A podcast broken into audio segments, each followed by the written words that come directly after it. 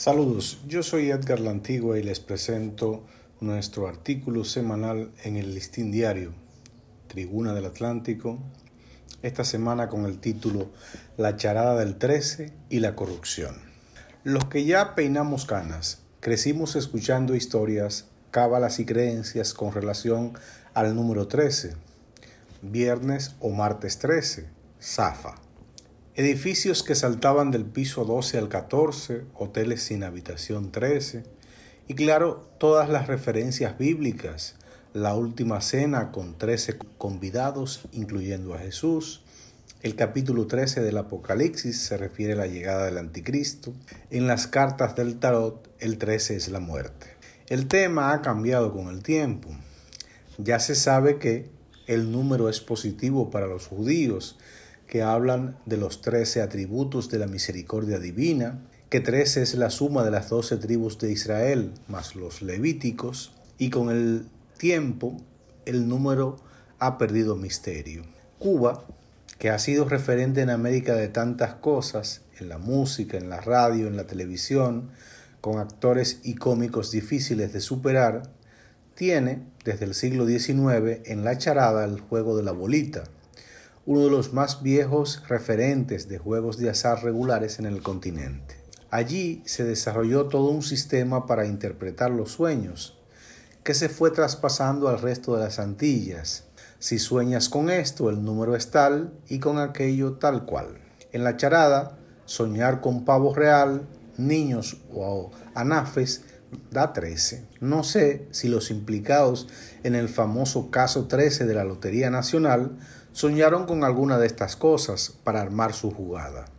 Su fraude, es mejor decir. Pero cuando uno ve la decisión nada más y nada menos que de un tribunal colegiado, dejando fuera al administrador de esa institución en una operación que, como ha dicho el magistrado Wilson Camacho, no se podía montar sin su participación, tiene uno que pensar que la charada del 13 es más de buena que de mala suerte porque a estas alturas lo que se esperaba era una condena de todos los implicados.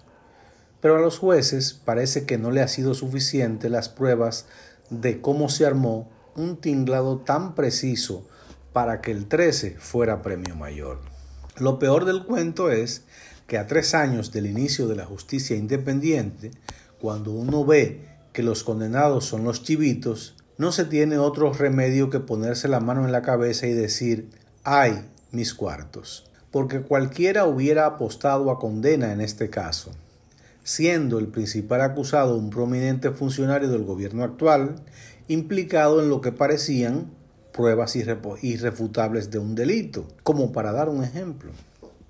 Más triste aún es el derrotero que parece haber cogido el dichoso combate a la corrupción, ahora que casi no hay presos por eso y los casos parecen diluirse. Habrá quien satanice a los jueces y quien, por el contrario, ponga en duda la eficiencia de los fiscales. Lo cierto es que la lucha, que no es la de Jab Veneno, parece haber perdido su cabellera. Su importancia es cada vez menor, hasta el punto de que no mereció mucha atención en el discurso de casi tres horas del 27 de febrero. Como el término charada también se refiere a un juego de adivinanzas, algunos buscarán en la decisión del caso 13 algún significado ulterior, alguna cosa para interpretar o adivinar. Fuera del 13 como número, ahora de buena suerte, no sabe uno si se podrá adivinar otra cosa.